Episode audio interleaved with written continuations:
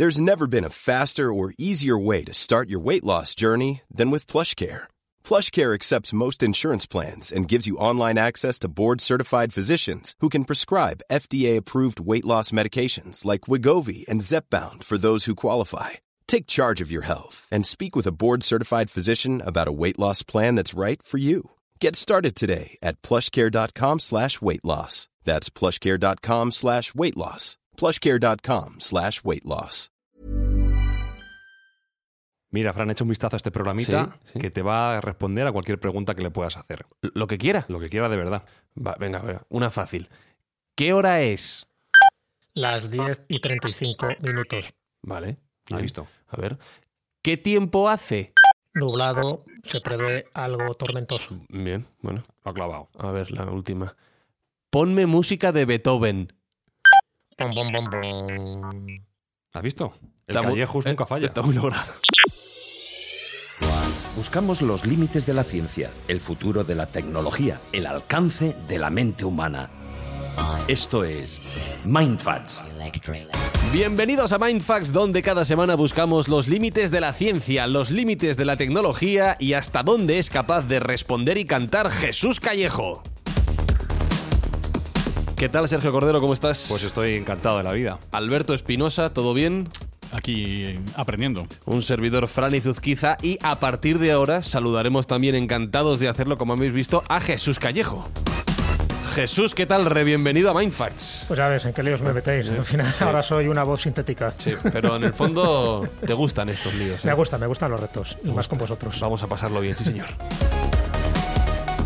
Os recordamos que Mindfax llega a vuestros oídos gracias al apoyo de Juguetos, en este caso en este mes gracias al apoyo de Juguetos Plaza Norte, donde encontraréis juegos y juguetes para que pequeños y mayores de la casa aprendan juntos.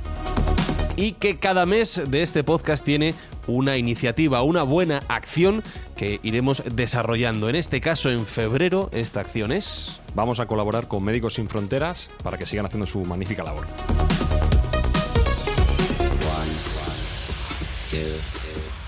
Arrancamos nuevo episodio de Mind Facts. A ver si vuelve a cantar Jesús Callejo o no.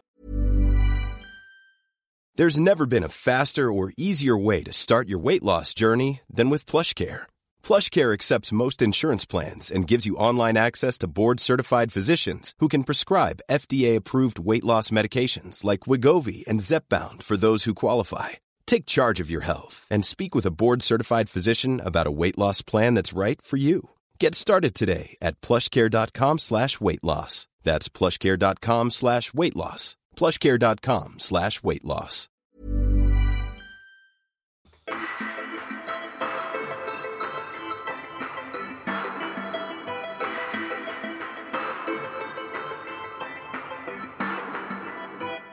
Hoy vamos a hablar, como habéis visto en el título del podcast, de la inteligencia artificial, que es algo que ya tenemos muy presente en nuestras vidas, no tenemos que irnos más allá, más lejos que nuestro propio teléfono móvil, incluso en acciones que van, que no solo son el preguntar y responderle, como acabo de, hacer con la broma con, con Jesús, ¿no? Nuestro móvil ya es capaz de predecir, de saber muchos comportamientos que queremos para mostrarnos ciertas cosas o no.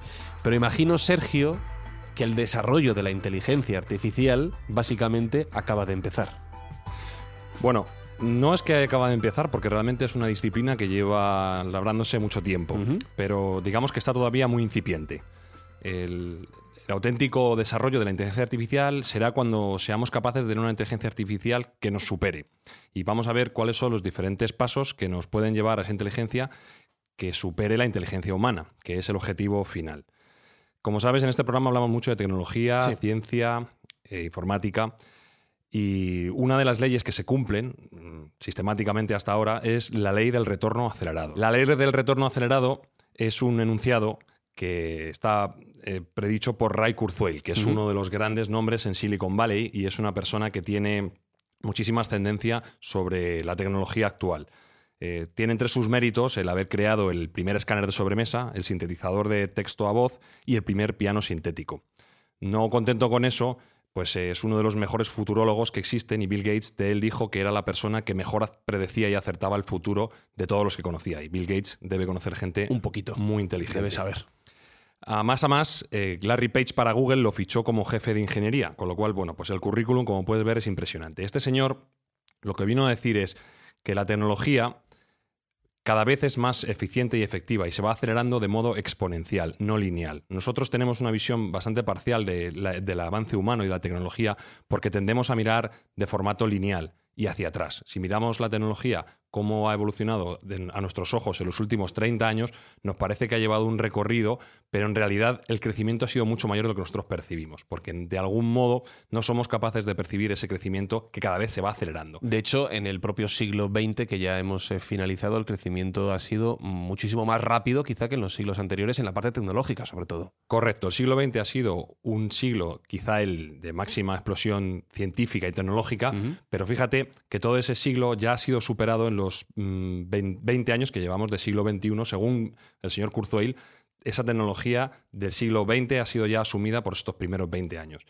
Entonces, bueno, quiere decirse que las maravillas que nos esperan, si el, ritmo de crecimiento exponencial de la tecnología sigue evolucionando como se espera, durante este siglo XXI vamos a ver pues cosas indistinguibles de la magia. Hay algo que has dicho que, me parece llamativo, a la vez que incluso preocupante, que entiendo que será parte de lo que nos vayas contando en el episodio de hoy, que es esa convivencia ¿no? entre la inteligencia humana y la inteligencia artificial que va a estar cada día más presente en, nuestras vidas.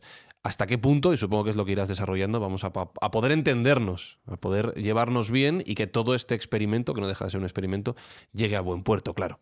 Bueno, como tú bien has dicho antes, ya actualmente hay una interacción muy clara entre inteligencia sintética o inteligencia artificial eh, y la inteligencia humana.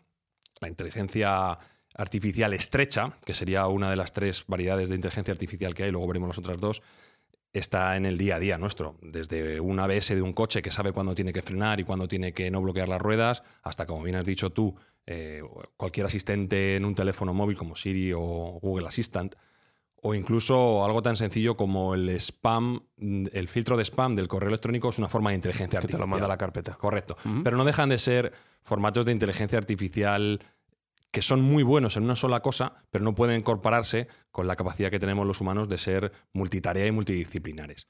Eh, hasta ahora la inteligencia artificial estrecha es esa inteligencia artificial que brilla tremendamente en un campo, como puede ser, por ejemplo, jugando al ajedrez, pero si le pones a reconocer una fotografía entre un perro y un gato, no es capaz de distinguir. El, siguiente paso de la inteligencia artificial sería la inteligencia artificial general, que sería la que sí se podría equivaler un poco a la inteligencia humana, de tal modo que pueda ser capaz de aprender por sí misma, capaz de mejorarse y capaz de hacer tareas que a nosotros evolutivamente nos han venido dadas en todo este tiempo que hemos estado sobre la Tierra. Entonces, eh, a día de hoy, estamos todavía un poco lejos de, ese formato de inteligencia artificial, pero esa es la tendencia a la que se lleva. El ser humano siempre ha intentado, por medio de diferentes herramientas, superar su propia inteligencia, porque eso podría ser la, herramienta definitiva, el último invento. No haría falta hacer más inventos si tenemos una inteligencia artificial que sea más inteligente que nosotros y que pueda diseñar por nosotros. En el fondo lo que estás planteando es que el objetivo es que la propia inteligencia artificial sea capaz de pensar por sí misma, no de deducirlas según las condiciones que le hemos programado, ¿no? Decías lo del ABS, si ocurre esto, hago esto. No, no, ya es yo directamente pienso. Sí, tanto pensar como sobre todo aprender. Aprender de sus propios fallos, entender el entorno y realizar tareas que a nosotros nos parecen intuitivas, pero, pero a una máquina le es muy complejo. Y como te decía, el ser humano siempre ha intentado valerse de diferentes herramientas desde el principio de los tiempos, como puede ser, por ejemplo, el abaco, o como puede ser el quipu en la cultura inca, o la máquina antiquitera que, por ejemplo, Jesús nos puede explicar un poco qué capacidad de, avance tecnológico tenían ya los antiguos griegos. Sí, bueno, la verdad es que cuando hablamos de inteligencia artificial es verdad, parece que es como un concepto moderno, pero desde hace tiempo ya se buscaba esa inteligencia artificial en autómatas. Herón de Alejandría, por ejemplo, en el siglo I, ya estaba haciendo este tipo de, artilugios o de artefactos, ¿no? donde las puertas se abrían de una forma casi mágica, pensando que eran los dioses que se manifestaban en aquel momento. Nadie sabía los mecanismos hidráulicos que generaba todo ese tipo de fuerza motriz. Entonces, una de las grandes sorpresas es encontrarnos con una de esas tecnologías antigua que demostraba que bueno, se hacían intentos para que esas máquinas crearan asombro, porque no olvidemos que en aquella época todo estaba muy ligado un poco a la divinidad, no se hacía como juegos de magia, sino precisamente para mostrar de forma oracular en algunos casos, y luego lo hablaremos, cómo la, ciencia podía estar al servicio de los dioses y por lo tanto de los sacerdotes.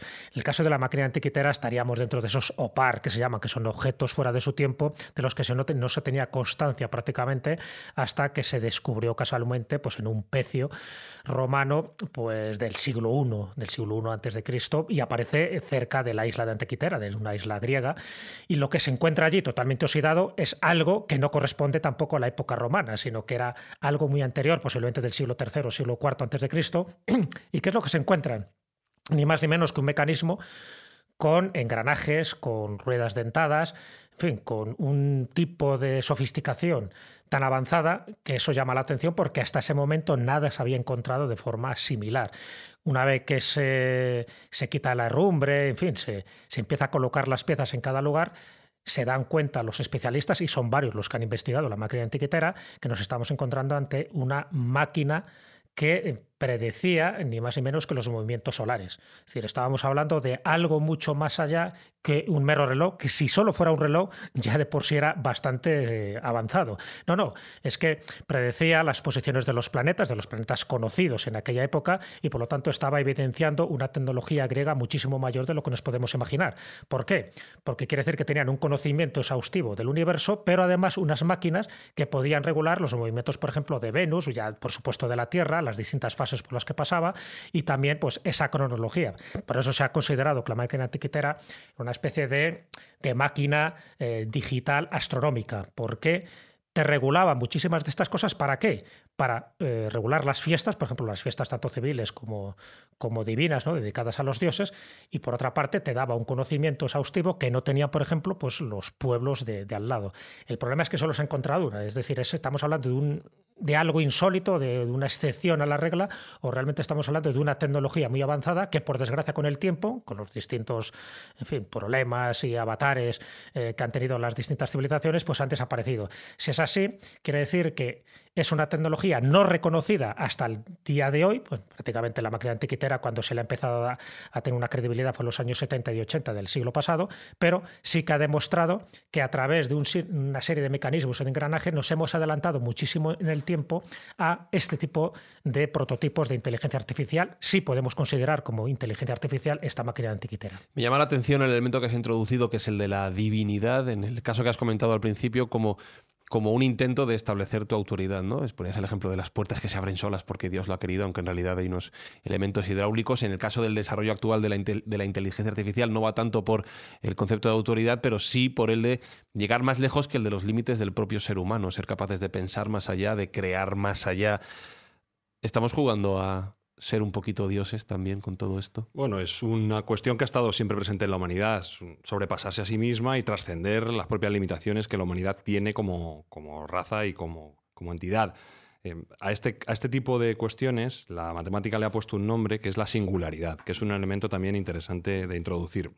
La singularidad eh, sería un evento que aplica cuando la norma general ya no puede aplicarse. Por ejemplo, eh, astrofísica se utiliza en el entorno de un agujero negro. Pues en el caso de la inteligencia artificial, la singularidad sería aquel momento en el cual la inteligencia sintética o inteligencia artificial sobrepase a la inteligencia humana, con lo cual ya se nos iría de las manos completamente y ya nuestras reglas no operarían, ya estaríamos completamente entregados a esa inteligencia artificial, porque ya si la inteligencia artificial tiene un carácter benigno y somos capaces de imbuírselo, pues sería la resolución de todos nuestros males y de todos nuestros problemas pero claro, también está el riesgo de que se malutilice y que pueda, que pueda llevar a un desastre como luego, como luego veremos. Hablabas antes de requisitos, requisitos que vamos a necesitar para que todo esto sea posible, todo este desarrollo sea real. Sí, para llegar a una, a una herramienta tan potente requerimos de ciertos elementos. El primero, teniendo en cuenta que está basada en la computación, es potencia bruta. Potencia bruta de proceso, que bueno, ya se está trabajando en cuál sería digamos, la capacidad necesaria en términos computacionales y, e informáticos para poder simular un cerebro humano e incluso mejorarlo. ¿De acuerdo? Eh, re- recuerdo esta frase que, eh, en alusión a lo que has dicho antes, de que en solo en los eh, 20 primeros años del siglo XXI ya hemos conseguido todo el avance tecnológico del siglo XX. Esta frase tan manida, no sé si es real o no, que cualquiera de nuestros móviles tiene ya más potencia que los superordenadores que se utilizaron eh, para llevar el, el hombre a la luna. ¿Tenemos ya esa capacidad? ¿Existe? Sí, existe, existe. La verdad, ya se ha cuantificado, en primer lugar, que es importante, y se ha cifrado en, en 10 cuatrillones de ciclos por segundo, de CPS, que es como se mide eh, esta capacidad, ¿vale? Entonces, eh, esa capacidad informática ya la tenemos hoy en día. El computador Tiange 2 en China ya tiene esa capacidad. ¿Mm? El único inconveniente es que Tiange ocupa 720 metros cuadrados, requiere de 24 megavatios de potencia y cuesta 390 millones de dólares. Bueno, los chinos se lo pueden permitir, ¿no? No tienen problemas de espacio, ni de dinero, ni de, ni de energía, supongo. Sí, pero si volvemos a la ley del retorno acelerado Sí. eh, y vemos a su prima hermana, que es la ley de Moore, vamos a darnos cuenta de que esa computación que se tiene ahora en este coste tan elevado y en este tamaño tan tremendo, en poco tiempo se va a ir miniaturizando y va a ir requiriendo menos cantidad para poder tener esa capacidad de potencia a nuestro alcance. De tal modo que el- eh, cuando se considera que se va a poder obtener esa inteligencia general, in- el paso a previo a la superinteligencia, será cuando por mil dólares, que aproximadamente es lo que viene a costar un teléfono de alta gama, un iPhone, por ejemplo, podamos tener esos 10 cuatrillones en el bolsillo. Y también se han hecho los cálculos para saber cuándo puede llegar a, a ser esa, esa fecha. Y la fecha mágica es 2025, no estamos tan lejos. ¿Tú crees que en 2025 vamos a llegar a eso? Yo creo que la potencia de cálculo podría ser, porque si aplicamos la ley de Moore, ten en cuenta que la ley de Moore dice que hay una duplicación de potencia y una división entre dos en tamaño y en potencia requerida eh, cada 18 meses. En algunos casos se ha ido cumpliendo por encima de lo esperado. Y si, y si llegáramos a entrar en campos como la computación cuántica o, la, o fuéramos capaces de dominar tecnología como la tridimensionalidad de los procesadores, igual podríamos saltarnos alguno de los ciclos de la ley de Moore. Con lo cual, la fecha de 2025, Kurzweil es una persona que es muy optimista. Por- se ha demostrado que ha tenido grandes aciertos y algunos errores. 2025 puede parecer una fecha demasiado corta. Ten en cuenta que él la predijo, más o menos esta predicción suya es de 2010, hace Ujú. 10 años, con lo cual, bueno, eh, se le permite ese margen de error, pero estoy seguro que entre 2025 y 2030 ciertamente vamos a tener esa capacidad de proceso bruta en el bolsillo. De momento tendríamos esa capacidad para procesar, pero claro, luego hay que dotarla de esa inteligencia. Y Claro. aquí viene la parte realmente difícil. Claro. Eh, Espi, estaba pensando que tenemos que hacer un calendario y ponerlo en redes sociales Sí. de las predicciones de años que se han hecho y se harán en el recorrido de Mindfax. Y cuando lleguemos a ese año, ver si es Si real. se cumplen, ¿no? Sí, o si Sergio, el- Sergio Damus. Sí. Sí, no, estaría bien. Eh, Esperemos que lleguemos de momento. Esperemos, Ya. esperemos.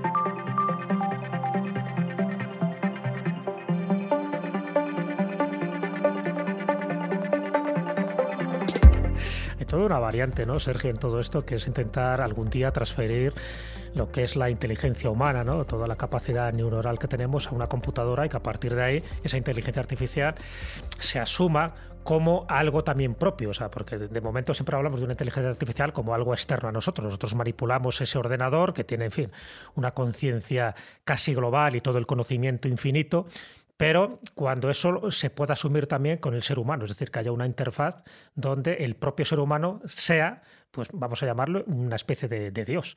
Y eso me recuerda a una película que es Trascendente, no sé si la habéis visto, Trascendencia, donde el protagonista, que es Johnny Depp, lo que intenta es hacer eso, ¿no? Crear una computadora donde se transfiera una cantidad de información de tal magnitud que al final tenga una, una especie de conciencia global, pero también sea autosuficiente, no le tenga que depender de otro tipo de máquinas, ¿no? Bueno, él sabes que al final muere y eso pues es lo que genera toda la trama. Hola, oyentes que no hayáis visto No, Transcendence. no, no, pero eso muere rápidamente. No, por- Sí, es verdad, muere en no- los primeros minutos. Muere en los pocos Sí, minutos, sí, no sí, pasa nada. No, pero sobre todo lo digo porque si habla de una singularidad tecnológica, que es lo que en la película se llama trascendencia. Esa singularidad tecnológica es que si somos capaces de transferir pues toda esa conciencia, no solo individual, sino colectiva y que sea autosuficiente, pues no solo tienes el conocimiento global del universo y del hombre, que es un un poco lo que decía en Delfos, ¿no? conócete a ti mismo y conocerás a los hombres, a, los dioses y al universo. Bueno, además tendrías algo que sería fundamental, podrías eh, erradicar todo tipo de enfermedades, etcétera, etcétera. Incluso hay un cameo de, de Elon Musk, en esa película donde, bueno, también él, sabéis que habla mucho de, también de la... Todos en pie cuando se nombran sí, sí, sí, sí, sí, Elon Musk, además muy, muy asociado también con las, con las tesis de Kurzweil, porque él cree que al final la tendencia de esa inteligencia artificial, como una de las grandes variantes, es que se pueda crear ese gran superordenador donde todo esté conectado y cuando todo está conectado ahí también se puede generar un gran problema. ¿no? Esto recuerdo un pequeño cuento de Arthur C. Clarke, cuando se, crea la gran computadora ¿no? y entonces un poco lo que tú decías al principio, Fran, dice, bueno, vamos a hacer una gran pregunta una vez que se enchufa y se conecta, porque es la gran computadora que está relacionada con todas las grandes ordenadores de todo el mundo, ¿no? Entonces los grandes dirigentes están allí, se enchufa, es como si se conectara, y entonces el presidente de Estados Unidos, que por entonces es el que más mandaba, hace la pregunta. Y la pregunta es, no podía ser de otra manera, ¿existe Dios? Hmm. Entonces se produce una especie de cortocircuito, en fin, eh, hay una, una especie de, de expectación general y una voz metálica, pero también cultural, dice, ahora sí. Entonces, pues digo que podemos tender a que al final se nos escape de la mano y lo que pensamos que somos pequeños dioses, que controlamos la, inteligencia artificial, al final la propia inteligencia artificial nos puede controlar. De hecho, de hecho No, yo eso iba a plantear que si llega si una inteligencia artificial tan poderosa, tan potente, llega a la conclusión de que los seres humanos somos prescindibles, como Skynet en Terminator, ¿qué pasa? No iba a decir que, el ejemplo de la película que ha dicho que somos una enfermedad de, de es, muy bueno porque ahora sí voy a hacer un poco de spoiler, ¿vale? Por si queréis saltaros esto. Hay un momento en el que el personaje ya no encarnado, sino virtualizado por Johnny Depp, pierde los, los papeles completamente. Tiene tanto poder que es incapaz de, de gestionarlo, ¿no? Entonces, claro, la pregunta que te quería hacer, Sergio, es ¿Estamos hablando de crear una nueva inteligencia artificial mejor que nosotros, más capaz que nosotros? ¿O estamos hablando de volcar lo que nosotros sabemos, la forma de pensar que tenemos, la forma de crear que tenemos, en una nueva inteligencia, por tanto con los aciertos, errores y limitaciones que nosotros también podemos tener? No, no, lo que se está planteando es algo que nos supere hmm. y que nos mejore como raza y como especie, por lo cual tiene que ser distinta a nosotros. El problema es que hay una incertidumbre porque es un punto de no retorno. No sabemos lo que va a pasar y no sabemos si va a haber vuelta atrás. No sabemos si va a haber capacidad para apagar esa, esa inteligencia artificial, que es lo que todo el mundo se plantea. Bueno, pues si sale mal, lo apagamos, ¿no? Porque se lo pregunten a los de Skynet en Terminator. Claro, se acaba teniendo conciencia de sí misma, que es al final de un ser, ¿no? Sí, sí. Y dice que aquí que me una, una teología distinta, porque al final sería ya un dios cibernético. No tendríamos que buscar un dios espiritual. Pero bueno, es verdad que eso sería un poco como la última medida. Me entiendo que sería como el último riesgo que se podría asumir cuando uno avanza por el, la inteligencia artificial. Pero, pero el transferir, por ejemplo, las neuronas de una persona, imagínate de un Einstein, ¿no? que todavía pudiéramos tener esa tecnología, cuando él murió, que pudiéramos transferirla a, una, a un ordenador para que no se perdiera todo el conocimiento acumulado a lo largo de sus años, ¿eso en principio es factible? Me alega que me hagas esta pregunta porque justo iba a hablar del asunto. es que estamos sincronizados. Sí. Dentro del punto de cómo llegar a esa superinteligencia, ya tenemos los, los 10 cuadrillones de CPUs, eh, de CPS, perdón, que, que son necesarios para replicar el cerebro humano o mejorarlo. Hay, digamos, tres vías para dotarlo de inteligencia. La primera es simular el cerebro. Simular el cerebro con sus sinapsis, con sus neuronas, un poco mm, ver cómo funciona el cerebro e intentar replicarlo con la tecnología que tenemos actual. Bueno, eso es un camino que se está siguiendo, lo que pasa es que es un camino lento y farragoso. Lo que pasa es que también, como planteaba antes, eso nos, lleva a tener las mismas limitaciones o fallos que puede tener el cerebro humano. Sí, estamos, sí desde luego. Eh, pero bueno, de momento como, como camino es el que se está tomando. Digo que es lento y farragoso porque hasta ahora lo más que hemos conseguido emular es el cerebro de un ratón y ya se considera un hito brutal, porque hasta hace cinco años lo más que se podía emular era un cerebro de un gusano que tiene hemos avanzado, 300, aproximadamente 300 neuronas, neuronas. Nosotros tenemos... Que no está mal. Eh, 100.000 millones de neuronas. ¿Tantas pues tenemos nosotros? Bueno, se ha rebajado. Yo, algunas menos ya, pero... no daba un duro por eso. creo que al final creo que se ha rebajado solo a 85.000 millones, me parece, en ah, lugar de los 100.000. Vamos quitando. Y si miras las mías anteriormente, después de las borracheras que me he pasado, muchísimo menos. Entonces, la segunda parte o el segundo formato para intentar crear ese cerebro que nos sobrepase, es un poco la línea que decía Jesús, fusilar un cerebro humano. digamos, plagiarlo directamente. ¿Cómo se hace eso? Pues se coge un cerebro humano a poder ser de alguien muerto, se congela y se, y se mm, lamina en finísimas capas. se lamina en finísimas capas para poder ver exactamente cuál es la disposición neuronal de, de, ese cerebro, con la complicación técnica que ello conlleva. Pero bueno, la tecnología lo va a poder permitir. Y entonces sí que hacemos una copia exacta de la presencia de esas neuronas, de esas conexiones, mm, físicamente cómo está ese cerebro distribuido. Y hacemos una copia exacta. Lo que teóricamente nos podría conllevar a que el cerebro de esa persona muerta, decimos que preferentemente muerta, porque si no va a ser complicado, una vez que se reconstruya, hay algunas esperanzas de que fuese la misma persona que ha muerto. O sea, que estaríamos resucitando a esa persona puesto que estamos recomponiendo su cerebro y cómo quedó su cerebro en el momento de la muerte. Con lo cual no solo capturas el cerebro, sino también de alguna forma el alma de esa persona. Bueno, yo creo que ahí está la duda. Si, además de capturar las neuronas y toda la capacidad intelectual que tenían esas neuronas, también recuperas la personalidad.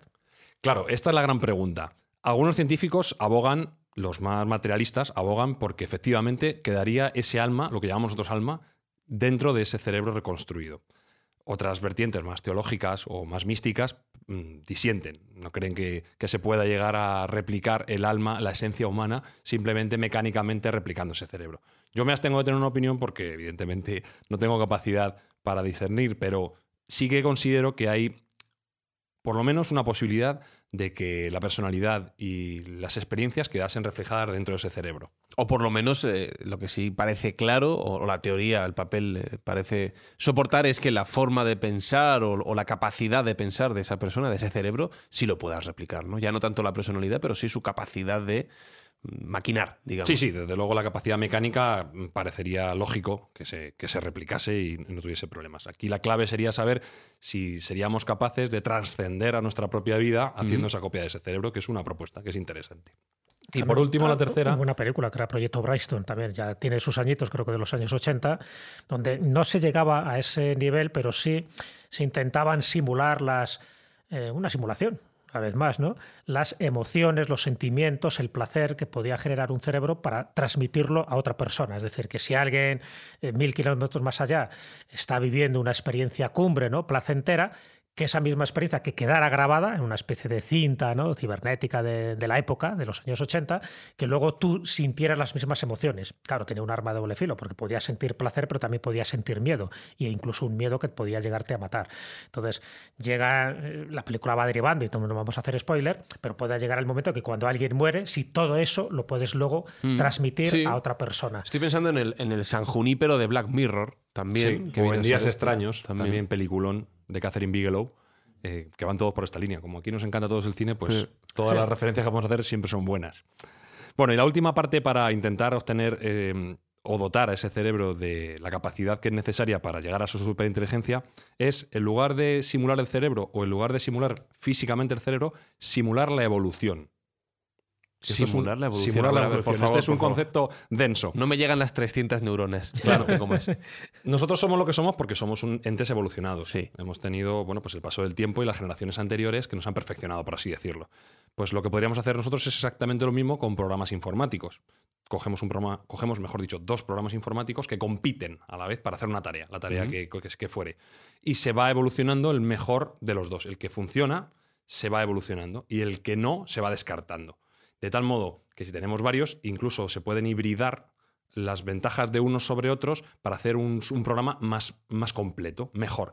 Entonces, lo que hacemos es muchísimas generaciones de programación técnica que se van automejorando en un espacio muy corto de tiempo. La evolución, que es una herramienta magnífica, tiene el problema de que temporalmente no nos viene muy bien. Pero si podemos acelerar ese procedimiento de evolucionar rápidamente esos programas, podríamos llegar a una evolución de billones de años en unas pocas décadas. Con lo cual tendríamos programas informáticos ultra evolucionados eh, que podrían darnos respuesta a cómo hacer esa o cómo poder completar esa inteligencia artificial. Y esta, esta técnica se llama la técnica de algoritmos genéticos. Es una cuestión que me parece muy interesante, que ya se está utilizando en, por ejemplo, usabilidad en webs. Una, la web más famosa de viajes, se puede hacer publicidad porque como nos pagan igual, que es booking.com. sí. Eh, ellos tienen también un formato de este estilo de evolución digamos, eh, informática, en tanto en cuanto te presentan, presentan diferentes interfaces al usuario y aquellas que mejores funcionan y que mejores rendimientos obtienen son las que permanecen. sí, eso también lo hacen, por ejemplo, los eh, periódicos con los titulares. Van presentando diferentes titulares y los que mejor, en este caso los que más clics provocan son los que se quedan al final. O sea, las propias máquinas ya van aprendiendo de nosotros en este sentido y evolucionando como, como tú dices. ¿no? antes mencionabas 2025-2030 como el límite temporal para tener la capacidad de computación necesaria para hacer todo esto. Pero para conseguir que algo de todo esto sea real. Bueno, aquí ha habido muchísima disputa entre los expertos y hay algunos que incluso dicen que no van a ser nunca, como por ejemplo Paul Ollen de Microsoft. Eh, llega a decir que, considera que la humanidad no va a estar nunca preparada. Un poco la teoría del vaso de agua, eh, que dice, la teoría del vaso de agua es que nunca podrás poner en un vaso más agua de la que tú tienes, claro, en una jarra.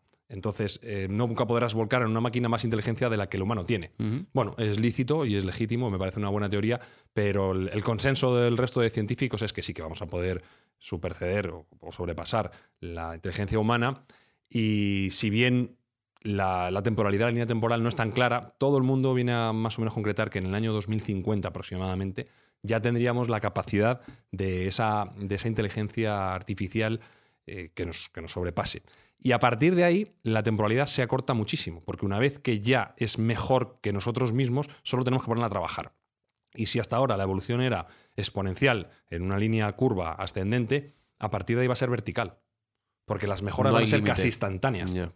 Eh, pues se, pone, se ponía en el ejemplo. Si, si tardan décadas en conseguir que una inteligencia artificial tenga la capacidad de un niño de cuatro años para aprender. Ese niño, en una hora, ya estaría elucubrando y elaborando la teoría del todo, la teoría de unificación cuántica y mecánica. Y en 90 minutos sería 200.000 veces más inteligente que un ser humano, con un, con un cociente intelectual de 13.000. Teniendo en cuenta que nosotros estamos considerando un cociente inteligente como el que puede tener Jesús de 130 y uno torpe como el que puedo tener yo de, 80. Pues si eso lo, ponemos en el plano de comparándolo con 13.000, no, no, nos no podemos computar la, capacidad de inteligencia inimaginable.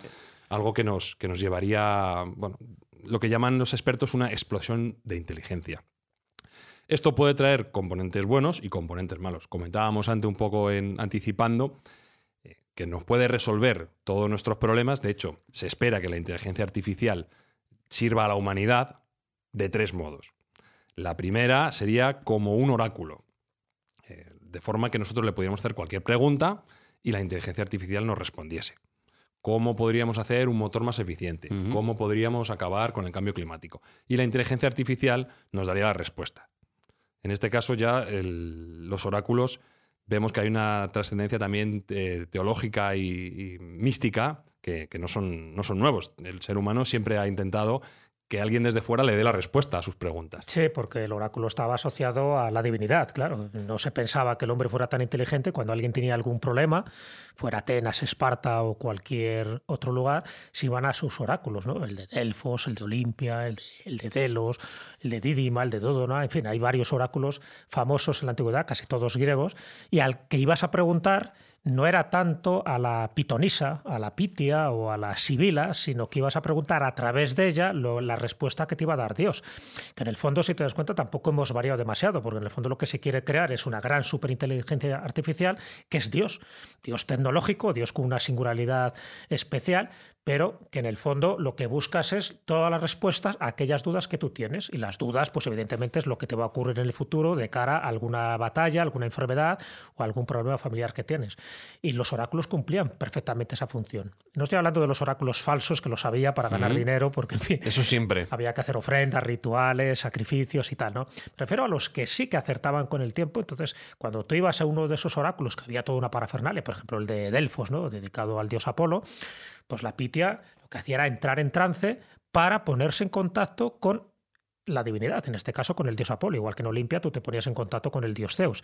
Es en el fondo es con alguien que sabe que está por encima de ti, que te va a dar la explicación lógica, convincente a un problema que tú tienes. Pero ojo, la respuesta que te daba, igual que suele pasar muchas veces con la inteligencia artificial, es bastante ambigua. Hmm. Es decir, no te da datos precisos, te, hace ese tipo de frases que al final eres tú el que lo tiene que mascar, el que lo tiene que digerir en función de tu estado evolutivo o de la situación que estés viviendo. Entonces, claro que cumplían los oráculos esa función, hasta el punto de que todo el mundo se lo creía. Es decir, cuando te iba Alejandro Magno, por ejemplo, o te iba cualquier pelagato, tenías primero que tener dinero, tenías que tener medios para acercarte a esos lugares oraculares que normalmente estaban siempre eh, en montañas, y luego tenías que tener la convicción exacta de que lo que te estaban diciendo allí se aplicaba a tu vida.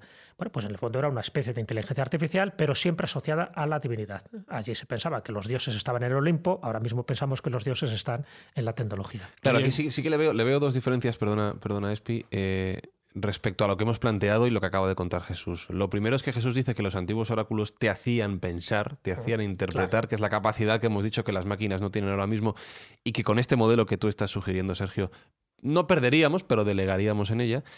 Y el segundo debate que me, que me plantea es el siguiente. Ya no estamos intentando ser Dios. Ya no estamos ni siquiera intentando tener a Dios cerca, como en el caso de los oráculos. Estamos intentando someter a Dios para que trabaje por nosotros de alguna forma, para que nos dé todas las respuestas. Que a lo largo de la mitología y de la historia, cuando el hombre ha querido ser Dios, ha salido fenomenal. Claro. Que puede salir mal. Ha salido redondo. No ha habido fleco ahí. Sí, bueno, a ver, todos los grandes emperadores romanos quisieron, pensaban que eran Dios, igual que Alejandro Magno, y le dio por ese, ese ataque de ego, de ego divino. ¿Pero por qué? Porque normalmente, claro, pero ahí entramos ya un poco en otro tipo de debates. Es el que tiene un poder omnímodo, como podía ser Calígula, o podía ser Nerón, o podía ser Alejandro Magno, al final piensan que ese poder viene directamente por los, por los dioses que te han elegido a ti, eres un elegido. Incluso vas a los oráculos para que te confirmen que realmente tú eres el elegido. Claro, el elegido dura lo que dura, ¿no? Porque las conspiraciones al final acaban siempre asesinados de, de, distintas maneras. Pero llega un momento en la percepción humana de estas personas superpoderosas que tenían el poder de la vida y de la muerte, tienen el concepto de que ellos han sido elegidos por los dioses y que se consideran hijos de Dios. Que es lo mismo que pasa pues, con todas las dinastías sumerias o las egipcias, donde los faraones pensaban directamente que procedían de, de la, de la sangre de Amón, por ejemplo. ¿no? Entonces, ese concepto era muy interesante porque investía sus declaraciones, un poco lo que pasa con la infabilidad del Papa, investía de credibilidad, porque dices, cuidado, yo soy el elegido por el Dios o los dioses, por lo tanto, lo que yo digo va a misa y nunca mejor dicho. Entonces luego se equivocaban como se equivocaban, porque evidentemente había una asociación errónea entre que ellos pensaban que eran solo el Hijo de Dios. Cualquier teólogo de la época te diría que todos somos hijos de Dios y por lo, tanto, por lo tanto todos tenemos la semilla de la espiritualidad y de la sabiduría. Eso es lo que habría que, que potenciar, que en el fondo, y no lo hemos hablado, pero sí se hablará en otros programas, que es el transhumanismo, es decir, cómo trascender esta humanidad más o menos limitada a ser un ser humano totalmente ilimitado en conocimientos y en amplitud de, de experiencias, que eso es un poco lo que se está buscando la inteligencia artificial. No, y que ahora mismo todos sabemos que la persona más cercana a eso es Elon Musk, ¿no, Sergio? Hombre, más Elon Musk hay que reconocerle su mérito, ¿no? Eh, yo a, este plan solo le veo un fallo. Y es que, ¿para qué vamos a pedir solo la solución?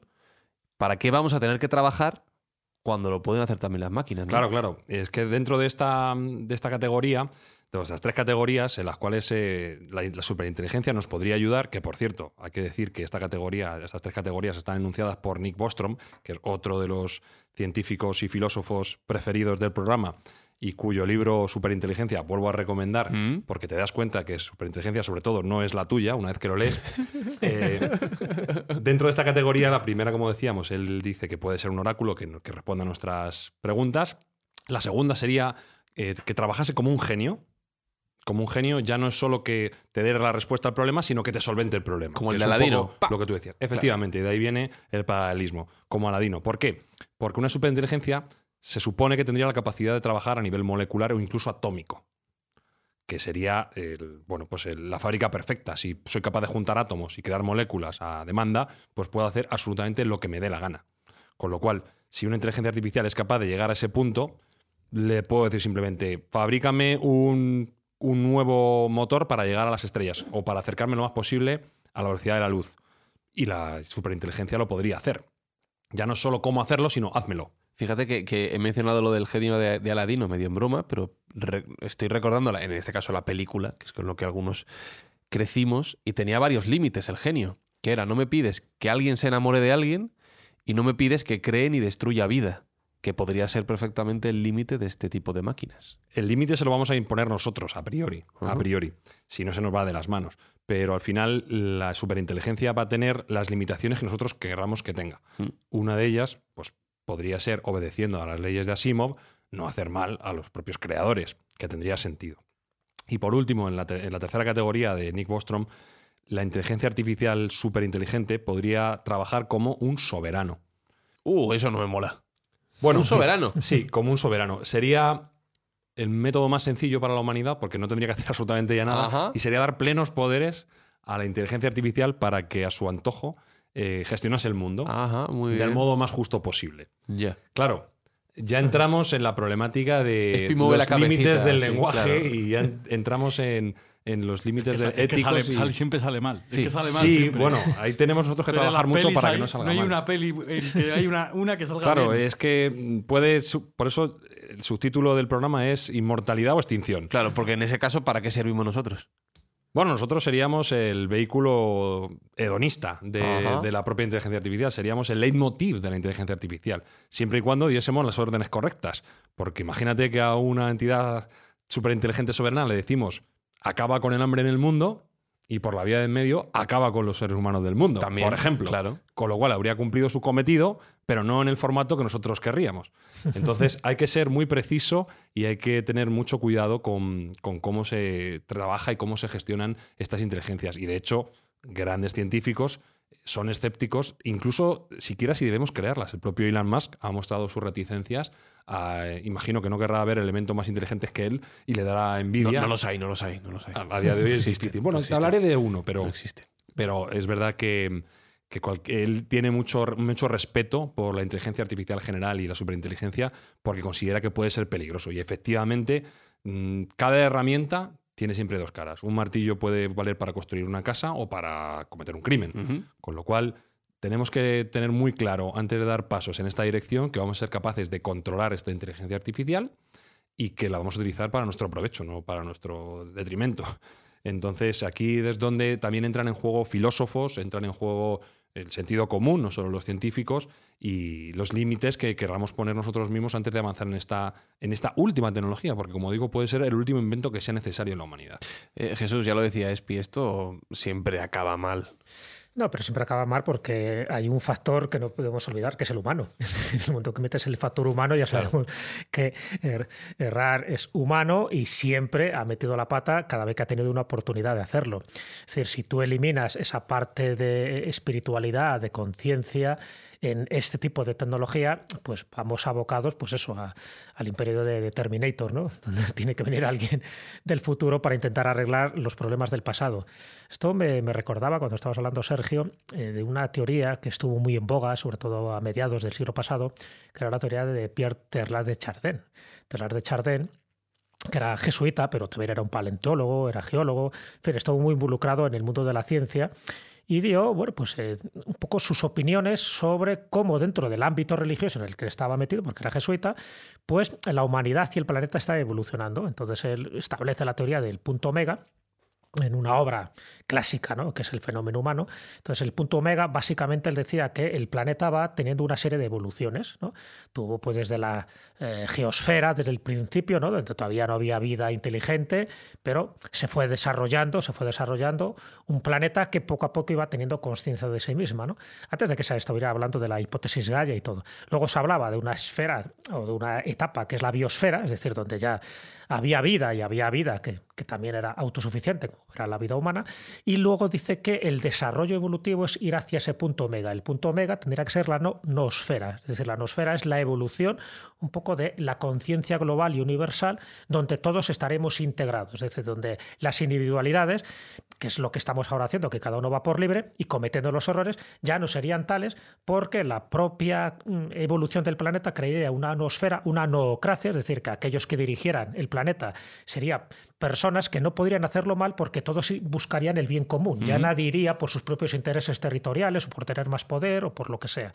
Y entonces, esa noosfera, que luego la han aplicado otras personas, otros filósofos, dice que es a lo que tenderíamos. Lo para que en el momento que él lo plantea no habla de la tecnología, él habla que el punto omega es el punto crístico, donde bueno, todos estaríamos un poco por la unión y la evolución crística del amor. Por lo tanto, él mete, evidentemente, una serie de conceptos teológicos, pero que él entiende que sin ese, sin ese factor de espiritualidad, de amor, o el factor crístico, el factor omega, nos llegaríamos a autodestruir. Entonces, la única forma de que pudiera el planeta evolucionar junto con todas sus criaturas es llegar a esa noosfera, a esa integración global, consciencial, donde el ser humano no se sintiera como algo aparte, sino que formara parte de un todo, que en el fondo es también lo que dicen las grandes teorías orientales, que alguna vez las hemos comentado. Entonces, me parecía interesante, ¿no? Porque en el fondo dice que la única posible unidad es por la fuerza del amor, que también es un poco lo que siempre se ha dicho de las cuatro fuerzas del universo, ¿no? Que, que estableció Einstein y que falta una fuerza que uniera a las demás. Entonces, hay toda una hipótesis de que la fuerza que uniría a todas las demás, en fin, la fuerza nuclear débil, la fuerte, la, la gravedad, sería el amor, la fuerza del amor. Eso es lo que haría que no nos autodestruyéramos. El quinto elemento, ¿no? El quinto elemento, efectivamente, de la pues película por citarlo. Me viene estupendo que introduzcas este parámetro porque una de las grandes dudas que existe entre los científicos es, primero, saber si una superinteligencia en algún momento podría tener conciencia. La parte de la superinteligencia la tiene todo el mundo clara. Parece ser que vamos a llegar a ella. Pero la conciencia crea mucha más controversia. No, no está tan claro que sea capaz una máquina de tener conciencia de sí misma.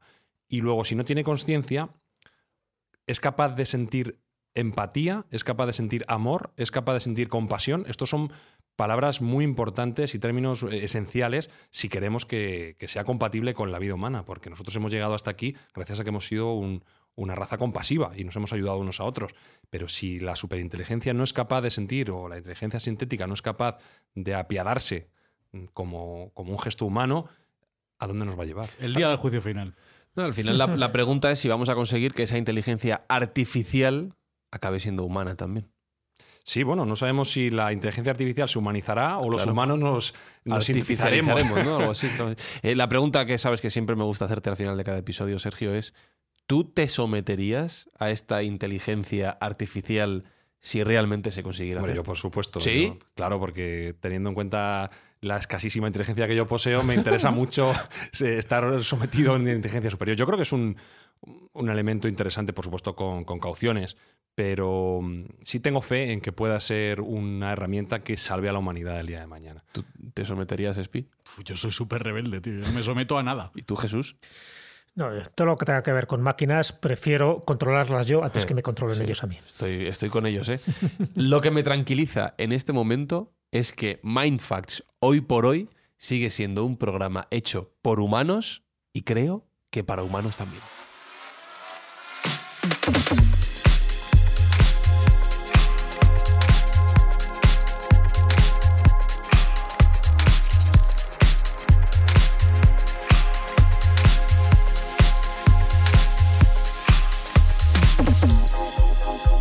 Pues Sergio, lo has conseguido una vez más. A mí me haces irme con la cabeza dando vueltas. ¿eh? Bueno, con gente en la mesa tan buena es fácil, es eh, sencillo hacer pensar. Hoy la colaboración de Jesús ha sido también impresionante. Y Jesús, una cosa que he aprendido es que aunque todo avanza, nada es nuevo también, que es lo que iremos viendo en los próximos episodios. Ya, lo decía el Eclesiastés, no hay nada nuevo bajo el sol. Y tú, Espi, entonces no, no te sometes. yo no me someto a nada. pero aquí me lo paso como un enano. Es el podcast que más me divierte hacer. Bueno, pues espero, esperamos que lo hayáis pasado tan bien como nosotros, que hayáis disfrutado de este contenido, que os haya hecho pensar y por supuesto ya sabéis que nos eh, podéis escribir, que nos podéis mandar cualquiera de vuestras reflexiones, de vuestras preguntas, nos encontráis a través de, de redes sociales y nos comentáis lo que queráis. Jesús Callejo, un placer escucharte una vez más y en un sitio nuevo más. Pues nada, un placer estar una vez más con vosotros. Alberto Espinosa, un placer. Igualmente. Saludos de un servidor, Fran Izuzquiza, junto con Sergio Cordero. Un gustazo una vez más. Muchas gracias, Fran. Y vamos a recordar, por cierto, Sergio, que este episodio, como todos los que habéis escuchado hasta ahora de, de Mindfax, está patrocinado por Juguetos, en este caso por Juguetos Plaza Norte, y que cada mes tenemos una buena acción que queremos desarrollar. En este caso es. Vamos a colaborar con Médicos Sin Fronteras.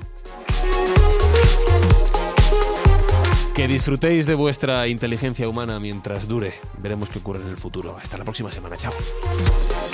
Mindfacts llega cada semana a tus oídos a través de Spotify, Apple Podcast, Evox, Google Podcast o tu aplicación favorita. Búscanos en redes sociales. Somos Mindfacts. Ante todo, sobrevivid. No tenéis ni idea de lo importantes que sois y lo importantes que seréis todos y cada uno